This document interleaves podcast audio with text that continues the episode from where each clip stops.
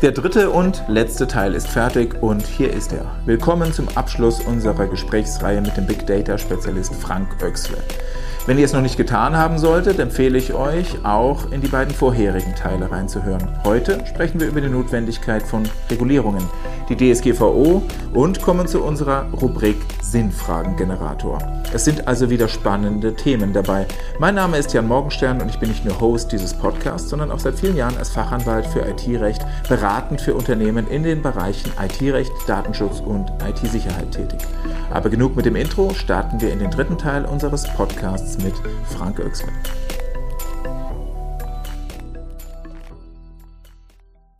Und da wird es tatsächlich schwierig und problematisch und auch gesellschaftlich vielleicht ein bisschen problematisch, weil es ja auch ähm, dazu führt, wenn wir es jetzt versuchen, mal ein bisschen in die auch das wurde ja vielfach diskutiert, Cambridge Analytica und diese ganzen Dinge, ähm, Facebook, ähm, Trump, jetzt stehen Wahlen an und so weiter. Also die politische ähm, Einflussnahme, die ist ja genauso möglich. Ne? Das heißt, wenn ich jetzt also mein Profil, meine, meine Datenstruktur habe und weiß Erfahrungswert, ähm, was weiß ich, ähm, Merkmal 1, Merkmal 2, Merkmal 3 führt zu in der Regel Unterstützer der Partei A, ähm, dann, dann würde ich jetzt wahrscheinlich als Wahlkampfmanager der ähm, Partei B nicht unbedingt auf diese Zielgruppe abstellen. Ne? So, was ja aber auch dazu führt, ähnlich wie bei der Auswahl äh, männlich oder weiblich in den IT-Berufen, ähm, denjenigen, der ja ohnehin schon meinem Profil entspricht, der wird weiter bestärkt da drin, fast auch schon ein bisschen weiter jetzt politisch eventuell radikalisiert und ihm wird ja quasi die Möglichkeit einer Meinungsvielfalt auch ein bisschen dadurch abgeschnitten. Also der, der schaut ja nicht mehr über den Tellerrand. Ne? Genau. Der kriegt immer nur die Meldungen, die er liked, von denen er sozusagen oder der jetzt quasi Sponsor letzten Endes davon ausgeht, er wird es liken oder er wird entsprechend Conversion tätigen, wie ich es will. Ne? Und das ist ja eben das aus meiner Sicht auch gesellschaftlich gefährliche. Ja. Ganz, ganz genau richtig, ganz genau richtig. Und das ist das, was ich meine mit, Sie wissen nicht, was wir tun, aber mhm. Sie können es beeinflussen. Mhm. Mhm. Ähm, gleichzeitig bin ich der Meinung, dass auch wenn das eine Herausforderung ist, es eine Chance ist, mhm. solche Schieflagen auszumerzen, weil ich kann natürlich meinem Bewerbungsalgorithmus es ist ein leichtes beibringen, dass er bitte schön das Geschlecht nicht berücksichtigt. Mhm. Oder vielleicht das andere ein bisschen, ähm, ich sage jetzt mal, jetzt ohne, dass ich da eine Diskriminierung jetzt auf die andere Ebene schieben möchte, aber dass man eben vielleicht das aufholt, was bisher ähm, äh, versäumt wurde, aus gewissen, wie auch immer zu justierenden Gründen, könnte ich ja auch einen anderen Ansatz wählen. Ganz genau. Und ich will sagen, und darauf will ich raus, wenn ich sehenden Auges in diese Herausforderungen reingehe, mhm dann habe ich umgekehrt sogar eine Chance, möglicherweise gesellschaftliche Situationen, die wir gerne ändern würden, mhm. gerade durch KI fair zu machen. Mhm. Ja? Also ich habe es quasi in der Hand, was ja? ich damit was ich damit tue, was ich mit diesem Tool einsetze. Genau. Dual Use sozusagen. Genau. Ja. Der, der, der Computer oder der Algorithmus macht, was wir ihm, was mhm. wir ihm vorgeben. Mhm. Und ich würde behaupten, kein Mensch dieser Welt kann kann neutraler mit einer Information umgehen als ein Algorithmus, hm. wenn wir ihn entsprechend äh, lernen lassen und, und, und einstellen. Und äh, deshalb ist das nicht nur eine Gefahr, sondern auch eine Chance. Hm. Und da würde ich gerne nochmal als vielleicht dann auch Überleitung zu unserem nächsten Punkt ein kleines bisschen aus juristischer, datenschutzrechtlicher Sicht äh, versuchen, ähm, mal jetzt quasi den Data Scientist, ähm, den Mathematiker sozusagen, den Naturwissenschaftler, den Techniker ein bisschen ähm, zu, zu, ja, zu kitzeln. Siehst du eigentlich vor dem Hintergrund dessen, was du selber gesagt hast eben und auch erkennst, siehst du nicht als Jurist, sondern als praktischer Anwender der ganzen Möglichkeiten, die es hier gibt. Siehst du da die Notwendigkeit, irgendeine Form der Regulierung einzuziehen? Die Frage ähm, ist gut gestellt als, als, als Praktiker. Mhm. Ähm, jetzt würden alle wahrscheinlich vermuten, oder die meisten, ich sage nein, lasst uns einfach uns austoben. Ähm, ich würde mir an manchen Stellen eine Regulierung tatsächlich wünschen. Allerdings nicht im Sinne von alles dogmatisch verbieten, mhm. sondern im Sinne von Klarheit schaffen, mhm. damit die tägliche Arbeit einfach leichter wird, leichter wird mhm. Geregelter mhm. ist, dass es mhm. die Leitplanken gibt. Sehr vieles ist für mein Dafürhalten nicht geklärt mhm. oder nicht ausreichend geklärt. Ja, wir haben jetzt die DSGVO ähm, mal bekommen, mhm. äh, im Mai 2018 war es, glaube ich. Genau. Ja. Genau. Davor war, glaube ich, 20 Jahre gar, gar nichts passiert. Und mhm. jetzt macht man sich, macht man sich mal klar, was eigentlich technologisch in einem Jahr passiert. Und wir haben 20 mhm. Jahre lang da keine Regularien mhm. mhm. nachgezogen, abgedatet. Es versteht sich von selbst, dass es da Graubereiche noch und nöcher gibt. Ja. ja. Klar, aber es sind ja eben auch nicht nur datenschutzrechtliche Themen, äh, weil vieles, ähm, also ich gebe dir da vollkommen recht, klar gab's auch vorher Regularien, auch vor der DSGVO, ehrlich gesagt teilweise sogar mindestens so strenge Regularien wie in der DSGVO jetzt verankert, nur die Bußgelder und der ganze Rahmen der DSGVO, auch der europäische ähm, Wirk, äh, Wirkkreis, der, der der macht das Ganze jetzt natürlich alles präsenter und, und, und, und greifbarer, aber es gab ja vorher auch Regularien, die aber genauso, ich sag jetzt mal, ähm, vielleicht doch eher formal aufgesetzt waren und den technischen Fortschritt gar nicht berücksichtigen können. Wir können uns immer nur aus rechtlicher Sicht die Frage stellen, und das ist dann zum Beispiel so ein Input, die ein Datenschutzrechtler, ein IT-Rechtler an der Ebene in so einem Projekt beispielsweise bringen könnte, müsste, sollte, Darf man das überhaupt? Darf man diese Datenarten, Kategorien, ne, die, die Schutzwürdigkeit auch der Datensätze ein bisschen berücksichtigend, darf man die überhaupt sammeln? In welcher Form? Woher? Um mhm. sie als Grundlage für das dann heranzuziehen, wo deine, eure Arbeit mhm. dann anfängt. Mhm. Das ist aber letzten Endes auch von der Awareness, vom Bewusstsein her mhm. oftmals noch gar nicht so ausgeprägt, weil DSGVO hin oder her, weil, weil das gar nicht damit in Verbindung gebracht wird, obwohl Big Data generell einer der vielleicht wichtigsten Anwendungsfälle für zum Beispiel die Durchführung einer Datenschutzfolgenabschätzung ist. Aber es weiß halt keiner so richtig. Und da, wo es gemacht wird, du mhm. sprachst ja auch davon, wie es ist, nämlich aus der Fachebene, da schon gar nicht. Und ich denke, da ist es eben auch so ein kleines bisschen unser gemeinsamer, in Anführungszeichen, Auftrag aus rechtlicher und operativer Sicht, da darauf hinzuarbeiten und sich auch wirklich Klarheit zu wünschen, das wünsche mhm. ich mir auch.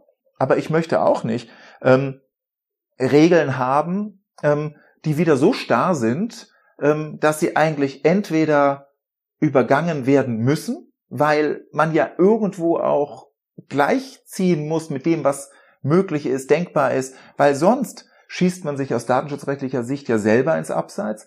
Und andererseits möchte ich Regelungen haben, die irgendwo auch, auch ähm, vielleicht da ansetzen, wo man sie wirklich wirken lassen kann. Ne? Aber mhm. wie die zu gestalten sind und wo man die Grenzen zieht, das ist in jetzt zumindest gedanklich in, in eine Regelung, in einen Paragraphen, einen Artikel gegossen. Es ist schwierig. Mhm. Ja, es ist extrem schwierig. Ja, also da, da, da, das kann ich unterschreiben tatsächlich und, und, und freut mich auch, dass das der der äh, Fachmann auch so sieht, ja, weil ich als als Praktiker habe natürlich eine sehr ähnliche Sicht. Ich habe es gerade schon angedeutet. Ähm, mir werden zu häufig die Risiken und die Gefahren gesehen und auch äh, äh in, in den Vordergrund gestellt und, und Chancen von, von dieser Technologie mhm. äh, übersehen oder, oder nicht mit in die Waagschale geworfen, zumindest äh, ist das mein Gefühl. Und ich würde mir wünschen, dass man seltener die Frage stellt, ähm, geht das oder geht das nicht, sondern wie können wir es gestalten, dass es beiden Positionen auch irgendwo gerecht mhm. wird. Ja, ja? ja. Denn ich glaube auch, wir müssen mit diesem Fortschritt mitgehen, wenn wir auch unsere wirtschaftliche Position halten wollen. Ja. Äh, ich glaube, da führt kein Weg dran vorbei. Und deswegen ist es für mich weniger ein Entweder-Oder, sondern ein, äh, was ist der richtige Trade-off. Ja. ja. Und äh, ein Beispiel, was mir da auch immer wieder in den Sinn kommt, oft diskutiert auf, auf jedem zweiten Ethik-Event, das berühmte Thema mit dem autonomen Fahren. Mhm. Der Unfall lässt sich nicht vermeiden. Mhm in der Mitte läuft äh, eine Oma oder ein Opa, ja. links laufen drei Kinder ja. und, und rechts läuft, ich, ich weiß nicht was, noch ein erwachsener äh, Mann. Und äh, jetzt ist die Frage, wen soll das Auto überfahren, mhm. wenn der Unfall nicht mehr vermeidbar ist. Und dann finden wir uns schnell in der Diskussion wieder, dass das eine Problematik des Autofa autonomen Fahrens ist und dass das, äh, äh, dass es deswegen, weil es nicht auflösbar ist, ähm, quasi äh, halt ein, ein Showstopper sein könnte. Mhm. Und ich möchte überhaupt nicht eine Abrede stellen, dass das eine extrem äh, diffizile Aufgabenstellung ist und Menschenleben können natürlich nicht gegeneinander abgewogen werden und äh, das ist eine, eine beachtliche Herausforderung, das zu lösen. Ich möchte gleichzeitig aber auch in Aussicht stellen oder, oder in, in Relation dazu, dass wir durch das autonome Fahren, davon gehe ich mal aus, unfassbar viele Unfälle reduzieren würden, weil der Mensch tagtäglich beim Autofahren einfach viel, viel mehr Fehler macht. Mhm. Also ja, wir haben eine Fragestellung, die ist knifflig und mhm. die ist extrem schwer. Vielleicht und, kommen wir aber nie. Und heikel. Mhm. Aber wir vergessen, dass mhm. wir, um die mhm. Frage zu vermeiden, tausende Verkehrstote reduzieren könnten. Und das ist der Punkt, auf den ich raus will. Ja. ja? Also ähm, lasst uns Gedanken darüber machen, wie können wir es lösen. Das wird nicht immer einfach sein, aber ich glaube, wir nehmen dabei etliche Chancen mit. Ja. Danke dir für die, für die Einschätzung, interessant und autonomes Fahren und so weiter. Sicherlich äh, Themen inhaltlich äh, genug für, für Stunden um Stunden weiterer Diskussionen, aber vielleicht an der Stelle nochmal ähm, der Übertrag zu sowas wie CRM. Also ich sage jetzt mal Customer Relationship Management. Ähm, Wobei wir jetzt nicht klären wollen, was das ist. Da haben wir vielleicht in einer der nächsten Folgen einen ganz guten Ansatz gefunden, das zu klären. Aber was mich jetzt nochmal mit Blick auf Kunden, Verwaltungsmanagementsysteme, auch ähm, Marketingaspekte, wo sowas ja eingesetzt wird, äh, ähm, primär interessiert, äh, wie verknüpfe ich das denn jetzt miteinander? Also jetzt habe ich vielleicht ein Kundenverwaltungsmanagement, ein CRM-System ähm, und jetzt habe ich eben irgendwelche anderen Anwendungen, ähm, AI, was auch immer ich definiert habe und ich habe Aussagen, ich habe, ich habe quasi jetzt verschiedene äh, Pools von, von, von, von Daten, ne? von, mhm. von, von Ergebnissen, von Verwaltungsebenen. Gibt es jetzt Möglichkeiten, das alles zusammenzuführen? Mache ich das? Wird das gemacht in der Praxis? Wie funktioniert das? Ja, ja, also die, die, die saloppe Antwort ist ja. ja. Denn darin liegt natürlich äh, ähm, ein wesentlicher Teil auch der, der Wertschöpfung, dass ich die unterschiedlichsten Datentöpfe auch verknüpft bekomme. Ähm, ich nehme an, du meinst die Fragestellung jetzt weniger technisch, Absolut. sondern eher inhaltlich. Ja. Ne?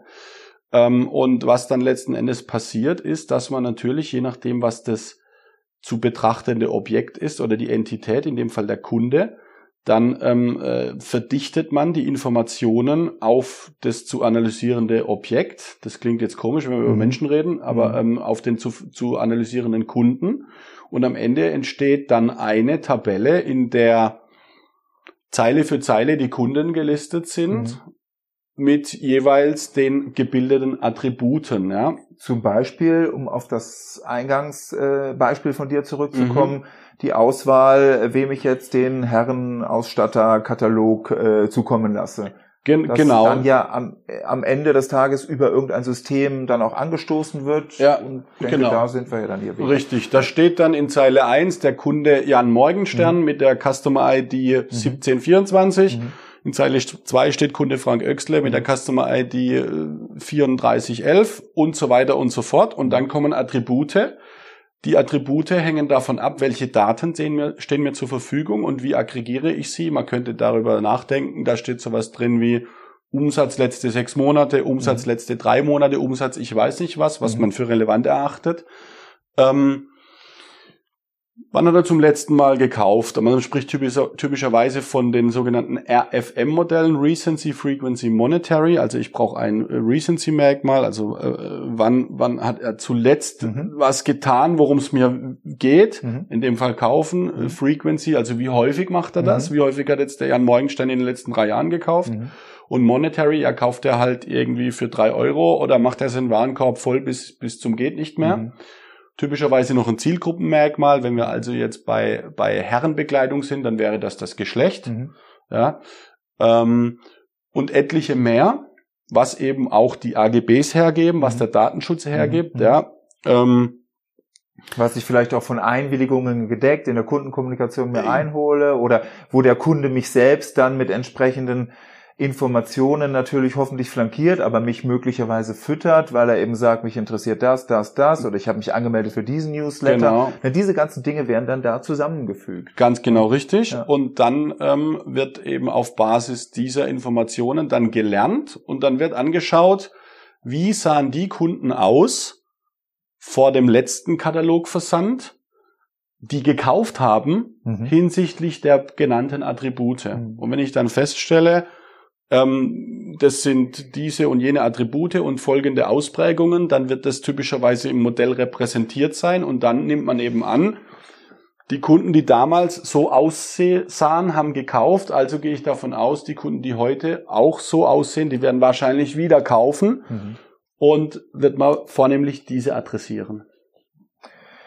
Ja, Frank, ähm, wirklich ähm, vielen Dank jetzt, äh, dass, dass du uns da mal so ein bisschen abgeholt hast. Erstmal ähm, definitionsmäßig Big Data, Data Science, künstliche Intelligenz, Deep Learning, Machine Learning, diese ganzen Themen, ein paar Anwendungsfälle mal aufgezeigt hast, die, glaube ich, so in der Form jedem nicht klar gewesen sein äh, dürften. Jetzt haben wir auch die Verknüpfung vielleicht ein Stück weit noch betrachtet, wie das funktionieren kann aus Anwendersicht wahrscheinlich auch funktionieren darf. Das sind dann wieder datenschutzrechtliche Fragen, die da alle ins Spiel kommen. Funktioniert das? Sind das berechtigte Interessen? Was sind das für Datensätze? Wie, wie sensibel sind die? Ähm, sind die möglicherweise überwiegend schutzwürdig? Alles Fragen, die man aber irgendwie intern, wenn man es richtig macht, gestemmt kriegt. Und wenn man es richtig betrachtet, glaube ich auch, ähm, das sollte unser europäischer Ansatz sein, möglich, alle möglich sind, mit der DSGVO in, ähm, in Einklang zu bringen.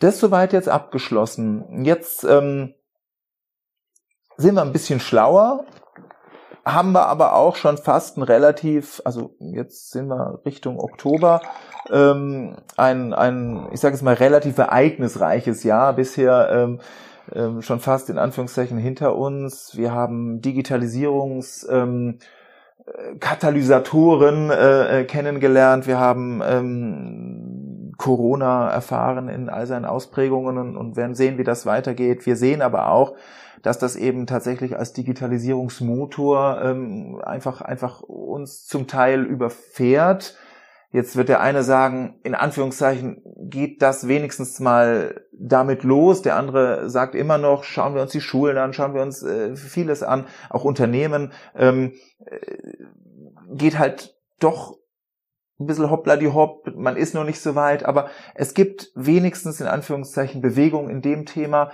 Also Digitalisierung wird wirklich ähm, vorangetrieben, ähm, muss vorangetrieben werden, weil wir ja eben da jetzt auch andere Herausforderungen haben. Was sind denn jetzt aber unabhängig von all diesen Dingen, die wir jetzt erlebt haben in dem Jahr und auch in der letzten Zeit, deiner Meinung nach die Trends technologisch, ähm, Technologietrends, sage ich jetzt mal, oder Zukunftstrends, die du uns vielleicht einfach nochmal wissen lassen möchtest? Also was siehst du denn jetzt für vielleicht auch das kommende Jahr, die kommende Zeit? Jetzt mhm. schränk dich nicht zu sehr ein auf ein Jahr, aber mhm greifbar. Was ist denn für mhm. dich jetzt mhm. so wirklich der Trend, das Zukunftsthema? Und jetzt sag nicht Digitalisierung, ähm, sondern ähm, vielleicht ein bisschen detaillierter. Was siehst du mhm. denn da? Mhm.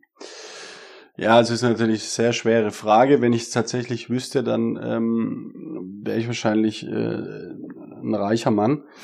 ähm, ich glaube natürlich, dass uns Corona noch weiter beschäftigen wird. Ja, mhm. ich, ich fürchte, dass es nicht zum Jahreswechsel erledigt. Und ähm, ich, ich sehe jetzt ähm, technologieübergreifend oder jetzt auch branchenübergreifend vor allen Dingen auch ähm, einen kulturellen Wandel. Also sprich das Thema Digitalisierung ähm, geht auch sehr stark einher mit einem mit einer Entwicklung einer digitalen Kultur und das ist was ich vielerorts erlebe und jetzt auch gerade durch Corona bedingt. Also mal ganz banal angefangen mit dem Homeoffice. Mhm. Das geht, das kann funktionieren, man darf das, das ist nichts Schlechtes. Also das, das äh, erleben wir tagtäglich, dass unsere Kunden auch beispielsweise da ähm, offener für werden und sehr viel kann remote ablaufen. Mhm. Ja, beispielsweise, das ist jetzt passiert. Ähm, ähm, zwangsläufig durch Corona, aber man stellt fest, äh, dass das kann, das kann funktionieren. Mhm. Ähm, natürlich ist der, der zwischenmenschliche Austausch wichtig und man kann gewisse Dinge im persönlichen Gespräch besser klären als äh, virtuell, aber die Anteiligkeiten werden sich ganz sicher verschieben. Mhm. Ähm, das definitiv. Ähm, ja, ich glaube, dass, um vielleicht auch mal ein bisschen in meiner Disziplin zu bleiben, sehr viel auch in nächster Zeit in die Richtung gehen wird, Explainable AI, weil sich ganz viele äh, Menschen natürlich nicht zufrieden geben mit der Blackbox und mhm. Magic und dann mhm. wird es schon passen, mhm. sondern die Leute wollen es verstehen. Da mhm. geht einiges an äh, Forschungsenergie auch in, der, in letzter Zeit hinein. Quantencomputing ist natürlich ein Thema. Also noch, noch mehr mhm. Power sozusagen. Höher, schneller, weiter ja, natürlich. Ja. Ähm, wenngleich man natürlich die Hoffnung haben könnte, Corona äh, bewegt auch dahingehend eine gewisse, ähm, ja, Rehabilitation hätte ich fast mhm. gesagt. Mhm. Ähm, und ähm, ja, jetzt ist es mir entfallen, was ich noch sagen wollte. Ähm, ja, das, was ich eingangs meinte, eben, dass das äh, sehr viel auch in das Thema Kollaboration geht. Also die Leute, die zusammenwirken äh, sollten, dass die eben nicht alle ähm, immer unbedingt äh, den gleichen Technologiestack beherrschen und dass man das äh, kollaborativ ähm, zusammenführen kann. Und am Ende wird, glaube ich, auch ein großes Thema Automatisierung sein. Äh, wir alle werden uns wahrscheinlich mit der Frage auseinandersetzen müssen, ist vielleicht meine tägliche Arbeit, auch die als Data Scientist, ist die vielleicht durch AI hm. übernehmbar? ja, ähm, kann ich vielleicht, wenn ich mal an die Softwareentwickler bei uns im Haus denke, kann ich vielleicht künftig Standard-Software Abschnitte vielleicht irgendwie von der Maschine programmieren mhm. lassen. Ja. Also das Thema Automatisierung und, und welche repetitiven Tätigkeiten sind von Maschinen zu übernehmen. Das wird sicherlich ein großes Thema bleiben, da bin ich, bin ich überzeugt von. Ähm, was ich allerdings nicht, nicht schlimm finde oder, oder nicht gefährlich finde, ich denke, es ist auch klar geworden in dem Gespräch, dass es am Ende immer noch Menschen braucht, die dafür sorgen, dass dann die, diese, dieses Know-how auch in die richtigen Bahnen gelenkt ja. wird. Und äh, dann sind wir am Ende wieder an einer gesellschaftlichen Fragestellung. Ich, ich, ich äh, ähm, würde sagen, es kann nicht in unserem Sinne sein, eine repetitive Tätigkeit, die ein, eine Maschine tun kann, einem Menschen weiterhin zu überlassen, nur damit er eine Beschäftigung hat, mhm. sondern dann sind wir eben gefordert, diesem Menschen und jedem anderen auch, dessen Tätigkeit von der Maschine übernommen wird, mhm. sinnvolle Alternativen mhm. anzubieten, mhm. sinnstiftende Alternativen. Mhm. Ähm, jetzt kann man wahrscheinlich das Ding noch weiter spannen und der ein oder andere wird dann in die Diskussion einsteigen, ähm, bedingungsloses Grundeinkommen, ähm, mhm. da bin ich nicht sattelfest genug, aber ich glaube, es ist ein, ähm, ein, wie soll ich sagen, ein, ein gutes Ziel, repetitive, wiederholende Tätigkeiten von Maschinen zu übernehmen. Und äh, ich denke, uns fallen genug andere Beschäftigungen ein, die uns allen als Gesellschaft weiterhelfen, wo wir dann eben die Menschen unterbringen, die eben bisher anderes getan haben mhm. und geleistet haben. Ähm, das glaube ich, weniger aus einer technologischen Sicht wird, wird gesellschaftlich äh, ein wichtiger Aspekt sein. Ja.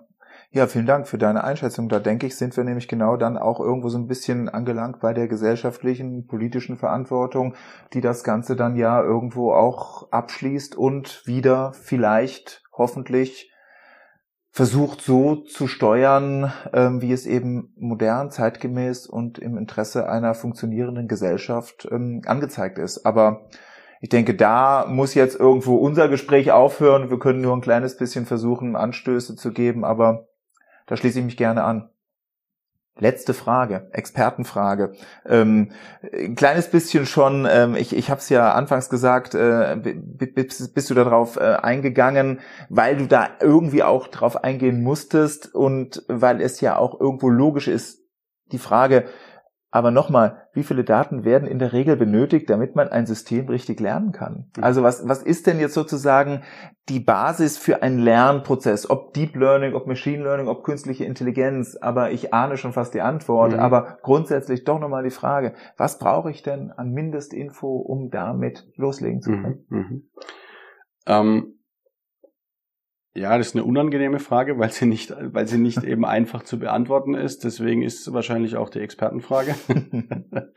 ähm, ich habe es ja eigentlich schon vorne, vorweggenommen, ohne, ohne die Dramaturgie jetzt äh, wirklich äh, du, du machst nicht zerstören zu wollen. Ja, ja. Ähm, es gibt die, die einfache Antwort nicht. Es hängt davon ab, ja. Ähm, wenn ich jetzt so ein Beispiel habe wie mit dem, mit dem Katalogversand und, und eine Auflage von einer Million, mhm. dann reicht das sicherlich aus und ist entspannt. Ja? Ähm, ich kenne aber auch AI-Anwendungsfälle, wo in riesigen äh, Industrieparks Ausfälle von, von äh, Maschinen prognostiziert werden, deren Stillstand ähm, tageweise Millionen kostet, mhm. wo man, man kann es glaube ich nachvollziehen, glücklicherweise nicht beliebig viele ähm, Lernbeispiele hat, soll heißen, diese Ausfälle sind eben in den letzten 20 Jahren vielleicht fünfmal vorgekommen. Und ähm, dann ist aber der Business-Anwendungsfall eben wichtig genug oder, oder bedeutungsvoll genug, dass man sich dann trotzdem irgendwie da dran wagt und dann Workarounds generiert. Dann geht man zum Beispiel her und ähm, diskutiert mit Ingenieuren und, und, und äh, Physikern, Fachexperten, wie sieht denn so ein Maschinenzustand aus, wenn er, wenn er gut ist? Also was sagt uns denn die Theorie, in welchen äh, Ranges kann denn sich eine Temperatur, ein Druck, eine Vibration bewegen? Und wie definiere ich denn vielleicht einen ungesunden Zustand, ja? Also, worauf will ich raus? Wenn der, wenn der Anwendungsfall klar ist, wenn er, wenn er wichtig genug ist, dann glaube ich, gibt es Mittel und Wege, ähm, Möglichkeiten zu finden. Natürlich, ohne Data kein Data Science, das ist klar. Ähm, und am Ende muss ich dann eben auch mir die Frage stellen, welche, welche Sicherheit möchte ich für diese Entscheidung haben? Mhm. Ja? Und ähm, ein einfaches Beispiel, wenn ich jetzt sage, ich selektiere 1000 Kunden äh, auf althergebrachte Weise und 1000 auf neue Methodik mit Machine Learning, dann schaue ich, wer kauft wie viel und die eine Gruppe hat fünf Käufe mehr als die andere. Dann kann ich jetzt natürlich hergehen und kann sagen, das ist ein systematischer Unterschied. Ich würde dringend davon abraten ähm, weil das aller Wahrscheinlichkeit nach einfach Zufall ist. Aber vielleicht zeigt einer, pff, ist mir egal, das reicht mir aus. Mhm. Das wäre jetzt methodisch, theoretisch Humbug. Aber es hängt einfach immer von den Rahmenbedingungen ab. Mhm. Ja? Habe ich mir schon gedacht. Ja. Ich, ich habe die Antwort schon erwartet, ja, aber ich fand äh, die Art und Weise, wie du sie jetzt gegeben hast, eigentlich das Interessante daran und deswegen habe ich sie doch nochmal gestellt. Vielen Dank. Frank, jetzt eigentlich der, ich will jetzt nicht sagen Höhepunkt, jetzt rücke ich mal ein bisschen hier die Sachen zur Seite, aber äh, schon so ein kleines bisschen ähm, das, was ähm, vielleicht auch äh, diese Reihe ein bisschen auszeichnet. Wir haben jetzt ja hier den Morgenstern-Sinnfragen-Kombinator, ähm, der sich so zusammensetzt, also wie so, jetzt leider, ähm, vielleicht müssten wir uns mal Gedanken machen, wie wir das visuell rüberbringen. Also zwei Stapelchen, der eine eher blau, der andere eher grün mit irgendwelchen Fragen-Antworten-Kombinationen, äh, feel free. Sortier das einfach für dich zusammen, eine hiervon, eine davon, ähm, und dann kommt da eine Frage bei raus. Ähm, und da musst du halt versuchen, jetzt eine halbwegs passende Antwort drauf zu geben. Und das wäre dann an der Stelle auch schon der Abschluss. Ähm, da überlasse ich dir gerne das letzte Wort. Vielen Dank schon mal an der Stelle und Feuer frei, der Sinnfragenkombinator. Was war denn die Frage? Und was ist die Antwort? Ja. Die Frage lautet, sind Sanktionen gefährlich? Oh. Ja. Ähm, die Tut Frage ist gefährlich, ne? Gell? ähm, auch hier glaube ich, wird es schwer mit einem, einem Ja oder mit einem Nein, wobei darauf zielt ihr, glaube ich, auch nicht ab. Insofern äh, hole ich auch hier aus. Ähm, ich glaube, und da sind wir vielleicht auch wieder bei dem Thema, was muss reguliert werden. Ähm, man braucht natürlich in irgendeiner Art und Weise Feedback und Reaktion auf Verhalten. Auch sind wir vielleicht beim Lernen wieder. Ne? Ähm, Reinforcement Learning funktioniert übrigens genauso. Ähm, ohne dass das dafür sorgen sollte, dass jede positiv äh, gemeinte Idee und Bemühung, eine Chance zu heben, im Keim erstickt wird. Ja? Also ich will sagen, muss mit Maß und Ziel sein, muss mit Fingerspitzengefühl sein ähm, und äh, ist aber, glaube ich, dennoch essentiell, weil natürlich sonst Wildwuchs entsteht und, und, und jeder tut und lässt, was er will, ist auch in unserer Disziplin sehr, sehr wichtig, weil ich glaube, das kam auch im Gespräch heraus, es gibt natürlich auch Gefahren und ähm, wie jede Technologie, wie jeder technische Fortschritt kann auch die des Machine Learning oder KI ähm, zu positiven wie auch zu negativen äh, Zwecken eingesetzt werden. Und äh, da ist natürlich nachher der Trade-off und die Kunst, und ich bin froh, dass ich hier nicht der Jurist bin, ähm, ähm, eben mit Augenmaß das Problem zu lösen, wie, wie schaffe ich es, dass diese, diese Technologie, die auch ihre Mehrwerte ganz bestimmt stiftet und weiter stiften wird, gedeiht und sich in eine gute Richtung entwickelt und gleichzeitig eben die Dinge, die wir nicht haben wollen und die Gefahren möglichst abwendet. Ja. Frank, vielen herzlichen Dank für deine Zeit und für das Gespräch. Sehr gerne. Ich bedanke mich, Jan, für die Einladung und äh, gerne wieder. Jederzeit. Ciao. Ciao.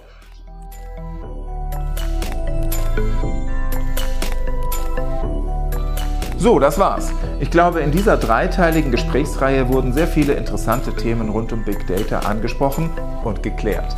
Wenn es euch auch gefallen hat, würden wir uns über Feedback freuen. Schreibt uns einfach über Instagram oder LinkedIn.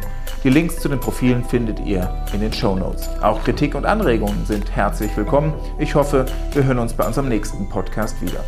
Den Namen des nächsten Gasts verrate ich euch heute noch nicht. Aber eins kann ich euch sagen, es wird interessant. Bis dann und bis bald.